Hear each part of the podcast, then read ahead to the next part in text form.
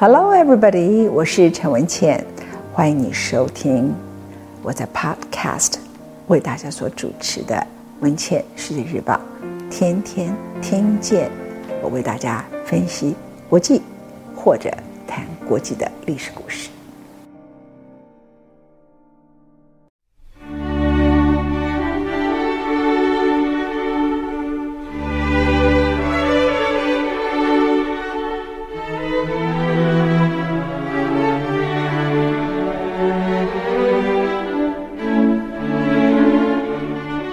欢迎你回到戴高乐第六讲，也是最后一讲。这一讲的题目叫做《只是近黄昏》。我们来谈戴高乐最后的晚年。一九五九年，戴高乐重新回到了政坛。当时，他被美国的《时代》杂志列为年度风云人物。一九六二年，他说服了法国人。法兰西的荣耀一去不复返，让阿尔及利亚独立吧。为这件事情，他付出重大的政治代价。他毫无必要，他只要朝着民族主义的方向走就好了。他让爱戴他的阿尔及利亚的法国人把他视为敌人。一九五九年，他重回政坛的时刻，他的支持度是百分之八十。到了一九六二年，他让阿尔及利亚独立。接着，一九六五年，他再度连任成为法国总统的时候，他的票数从百分之八十滑落到只剩下百分之五十四。所以，一个人呐，要坚持他的理念，有的时候是要放弃他的权利的。刚才我们从头到尾谈的都是大多数戴高乐正确的远见，还有他令人很感人的。他的智障的小女儿，她如何成为国家的英雄？然后看到了时局的不对劲，离开了巴黎，整整十二年夏夜。再回到了舞台上，他很理解北非的特质，因为那正是他当年在二次世界大战最支持他们的人。他凭着他的良知做出了抉择，因为他知道。继续掌握阿尔及利亚，法国就必须在那个地方一直进行军事行动。那个殖民时代已经结束了。这些事情现在听起来都是理所当然的，可是当时的法国人都不能够接受。所以，一九六五年的时候，他的支持度只剩下百分之五十四了，从百分之八十跌到百分之五十四。那么，伟人会不会犯错？下面一段故事让有的时候你最成功的时候。或者是说，你即使是享受了各种不同的荣耀，你还是可能丢大脸。这件事情，戴高乐我讲一个小故事，让你们大家感觉，如果你们犯了一些错，有点丢脸，感觉好一点。他本身呢，因为对法国的感情太深，这是优点，也是缺点。结果他在一九六零年代的时候，曾经出席加拿大的独立一百周年庆典。那戴高乐应邀出席这项庆典，他只是外国元首的贵宾之一。而加拿大大家都知道，它主要是英语国家，但是它有一个魁北克省是法语所组成的联邦。于是戴高乐在访问加拿大的期间，居然公开支持加拿大的法语省份魁北克独立运动，而且他在这个独立运动魁北克的民众前面，又是把他的两只手那个 V 的长长的手给胜利手给举起来。加拿大政府活死了，加拿大魁北克的人当然有一部分的人很高兴，加拿大政府的人大火，觉得你在搞什么？而法国人民呢？注意啊，法国人民本来在一九五九年到一九六二年是不肯放弃阿尔及利亚，而现在到了一九六五年的时候，他们认为你在搞什么鬼？你把我们的脸都丢光了，所以全法国的媒体都在骂戴高乐，所以我就说。善变，善变，你的名字叫政治，OK？他们认为啊，这个老头子已经不合时宜了，他是外交上重大的错误。大概在那个时代里头有犯这个错，但是他有两个远见，哎，你必须很佩服他。他第一个远见是对于英国，英国算是他在二次世界大战流亡时候的恩人。但那个恩人主要是丘吉尔。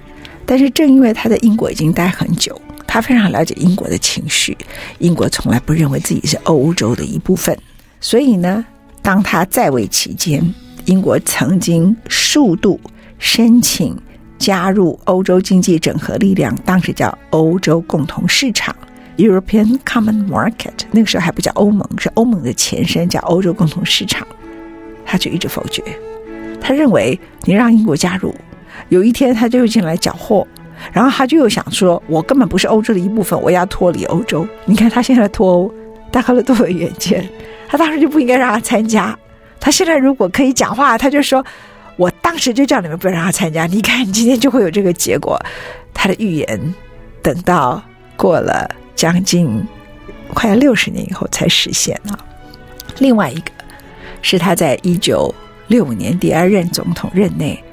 他所看到的美元危机，美国在一九四四年，就是二次大战结束的前一年，他们迫不及待地召开一个布列顿森林会议。这场会议的目的就是确定战后的经济秩序怎么恢复。那他就说，回到金本位的话，你们就会产生很多通货膨胀。这样好了，你们全部都用美元来作为世界货币，然后黄金就放我这里。那我美国人的印钞票，我一定是有美国自己本身储备了多少黄金，以一盎司三十五美元的定价来印美钞。一九四四年，所有的人都需要美国，他等于挟持大家都同意他，四十四国都同意了。那么一直到一九六五年，戴高乐是全世界第一个看出美元危机的。当时美国对西德已经开始贸易逆差，美国的预算赤字。因为越战不断的增加，美国因为战后婴儿潮，社会的支出也变得很惊人。整体而言呢，他认为美元已经没有办法做到他当时的承诺，所以呢，有一天他就在美轮美奂的爱丽舍宫，把所有的黄金都调过来，本来爱丽舍宫就亮闪闪嘛，他就全部都调回来，满地都是黄金，就告诉大家。这就是美元的危机。从现在开始，法国要逐步的把它的外汇存底不再是用美元作为储备货币。这是一九六五年的戴高乐，一九七一年尼克森就片面宣布：“我当年承诺你们的美元计划，我不要做了。”而全世界在那个之前看出美元危机的，就是戴高乐。全世界在六十几年前唯一看出来英国一定就会脱欧的，也是戴高乐。英国那时候一直申请参加哦，他一直否决，直到戴高乐死了以后，英国才参加了欧洲共同市场的。这是当年的戴高乐，他的见识和他的风格。可是，在二次世界大战之后，法国是一个天主教为主的国家，天主教的当时的观念是：上帝叫你生，你就要生。所以，不可以堕胎，也不可以节育，一切都是上帝的旨意。战争死了很多人，战后出现了可怕的婴儿潮。在一九六八年，很多人以为说当时是不是经济出了问题，有很多的学生出来抗争。事实上，完全不是。从一九四五年一直到一九七零年，法国的经济。都是完全扩张的状态，那是法国经济扩张整整长达二十五年最长的一次经济扩张。那次经济扩张直到第一次的失业危机一九七一年时候才停止。那为什么一九六八会有抗争呢？我们先一小段音乐，take a break，回来告诉你，一个人要倒霉，什么事情都有。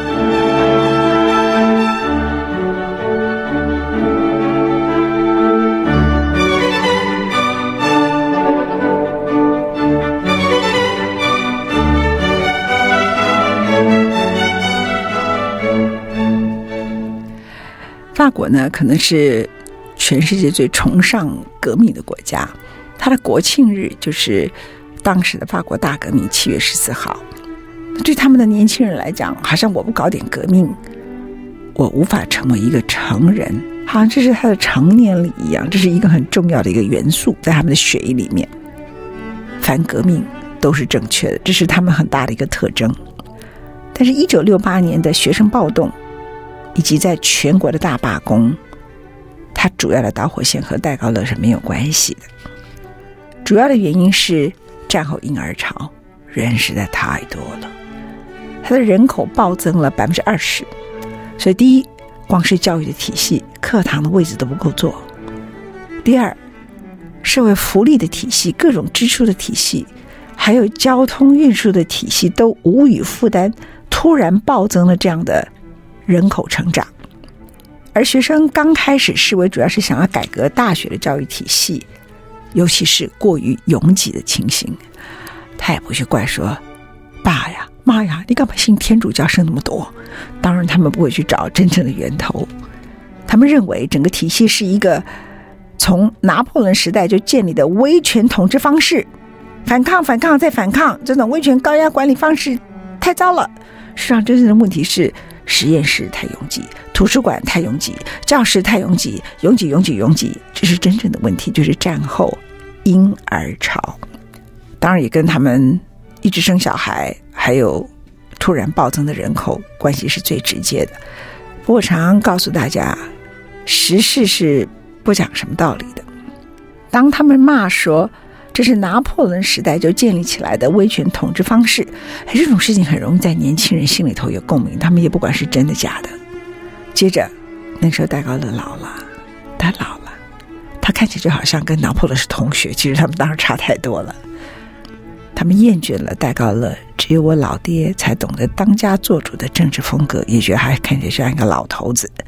那时候主要的抗争者有一个人叫做 Daniel c o m b a n d i t。法国其实很多人知道他的名字，他有一个绰号叫做 Danny the Red，红丹尼，年轻红头发，领导巴黎的激烈抗争，他触动了法国人的心弦，从学生开始到一千万的法国工人都参与了这次的大罢工，全国的工厂几乎都关闭，持续三个礼拜，整个法国人自己又把自己的国家。带入了经济危机。后来有一个电影，有空的话你们去看，叫做《妹夫》，叫《五月笨蛋》。这个电影呢，也要过了到一九九零年代才敢拍，那个时候拍大家就被打死了。他就是不知道这些人到底在搞什么。然后呢，那时候很多法国的有钱人的家庭呢，就说：“哇，这是法国的大革命再现，他们搞不会冲进来把我们的家里都给烧掉了。”所以呢，《妹夫》里头就描述有一场丧礼，丧礼呢，全家人呢。在那个地方，感情其实并不和睦。可是呢，因为是一个贵族家庭，家里有很多银器，还有很多珍贵的以前皇室留下来的一些礼品。突然，外界呢听到了，哇，不得了！电视啊，看到了巴黎发生的事情，他们就开始啊，呃，本来在吵架的一家人呢，就躲到了山洞里头，突然就互相协助自己，赶快看怎么样逃难。说不定这些人呢，就像当年巴士底狱的暴动，就一路就声讨到了凡尔赛宫，然后把他们这些贵族通通都拿到了街上，变成是上了断头台。结果最后什么事情都没有哈，妹夫指的就是那一段的故事。当时的领导者是著名的知识分子萨特，那另外就是我刚刚讲的红丹尼，另外一个学者叫做福寇，他倒是冷眼旁观看这个事情，他说了几句嘲笑萨特的话。戴高乐在那个时刻呢，他用政报部队压制街头暴动，也要求六个月的紧急处理权利。法国政府在那个时刻应允了学生和工人们的部分要求，因为他们知道说学生们要求教育体制的改革不是完全没有道理，只是他对于街头的暴动是不可以接受的。所以你的要求合理的我接受，你的要求不合理的我不能接受。戴高乐再次逐渐了解到他的时代又接近尾声了，他觉得这场危机比上次战后的还要荒谬。曾经撰写戴高乐传记的一位作者，叫做 Uson，，他这么写道：“毫无疑问的，法国子民在彷徨、迷惑又无助的时候，就需要戴高乐爸爸。他们称他叫 Papa Duclos，需要戴高乐爸爸，需要他的大手引领着。但是，当他们欢乐的时候，他们突然觉得生活不缺，什么都不要的时候，他们巴不得这个戴高乐爸爸。”早点自己开步走。戴高乐就任总统。有一天，他取消了一个晨间例行的内阁会议，理由是我太累了。到了春季，整个所有的街头抗争结束了以后，戴高乐执政两年多了，他逐渐明白，法国人民不再支持他了。于是，一九六九年的四月，戴高乐做了一件事，就是他不是直接开那个会议走人，他希望留下一个制度，让未来的总统。可能可以解决法国的一些困境，扩大总统的修宪权力，然后把这个法案全民交付表决。而且他很明白的讲，这是我对法国体制的一个思考。因为法国基本上是很地方政治性的，你们如果去法国玩就知道，每一个省跟每一省好像两个不同的国家。法国很特别，它跟中国很像。一方面呢，他就觉得是法兰西荣耀；一方面呢，他各省之间的隔阂其实是很大的。戴高乐他很清楚，这样的一个国家反反复复的，他不会有长远的一些政策，所以必须赋予总统特殊的权力。所以这一次他不是自己召开一个内阁就走了，他这一次想留下一场制度，于是他要求扩大总统的权力，叫做修宪。扩大总统权力，然后呢，把它交给老百姓投票，这个叫做复决，因为国会都通过了。然后他做出了一个了不起的政治承诺，这等于是老百姓对他的信任投票。如果这个投票没有过，没有过百分之五十啊，绝对多数，这里头还有一些人是不投票的哦。所以只要有百分之三十的人不投他，他就垮了。通常是这样，对不对？如果他得不到，他自己就会请辞下台。一九六九年四月十五号晚间八点钟，计票结果出来，戴高乐的提案没有获得通过。这是戴高乐另外一次的人生关口。他告诉自己，他可以为法国做出高贵贡献的时机。已经走到尽头。当天午夜非常干脆，投票结果八点出来了，大部分午夜他就发表了辞职声明。第二天就是非常的干脆啊。第二天呢是四月十六号一大早，他就和他的妻子又回到了那个乡下，他住了十二年的拉帕斯里。从此，他再也没回到法国的巴黎，他再也没有申请回到巴黎。那个时候，他将近八十岁了。他认为，他生而为国家提供伟大而贡献的时机已经走到尽头。我们刚刚谈一九六九年四月十六号，一九七零年十一月九号，也就是过了一年，有。七个月的时间，距离他离开巴黎一年多的时间，大概了八十一岁，与世长辞。在这一年多里头，他没有再踏进巴黎一步。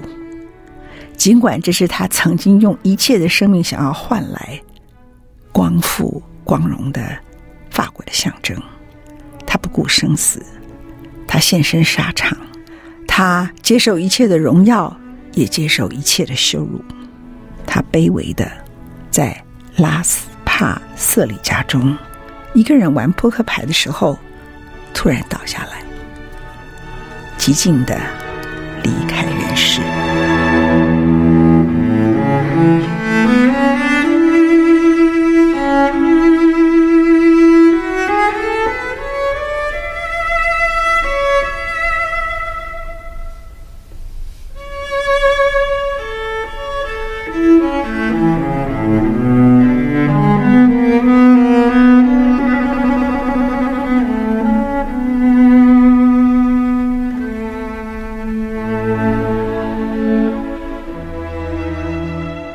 是，在一九七零年十一月十号，很多巴黎市民还过着他们每天早上很轻松的日子，准备去买一杯咖啡，然后买一个 croissant 的时候，可颂的时候，他们走到报摊，哭出来了，因为看到头版的消息，戴高乐过世。巴黎街上，他们描述那一天清晨，所有的人都挤在报摊前面，然后报摊一个一个贴出了很大的海报。巴黎每个街头、每个角落都有人在哭泣。戴高乐一个人孤独的死，他的要求是什么？在他离开巴黎之后，他住在乡下期间，他就已经在思考他的丧礼。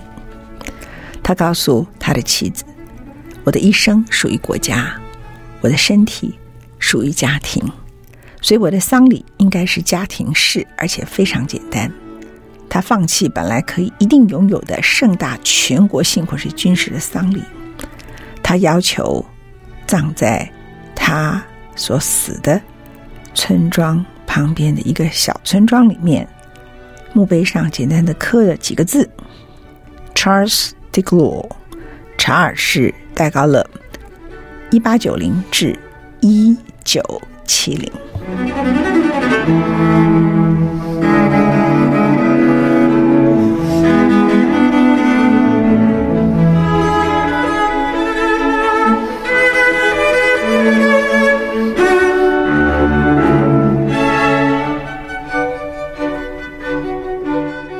虽然戴高乐要求他的丧礼要简单，但是法国无法忘记这位两度拯救法国在危亡之际的伟人。巴黎的圣母院大教堂仍然举行了一场追思弥撒，全世界的各国元首亲临致意。弥撒后的一天，香榭丽大道被封起来。上百万的巴黎市民自动集结，沉默的从头走到尾，重新走了一次戴高乐在二十五年前解放巴黎那一天从凯旋门所带领大家胜利游行的路线。法国接任的新总统庞毕杜适当表达了千万法国人民的心声。到了。游行的结尾，他说了一句话：“这一天，法国成了寡妇。”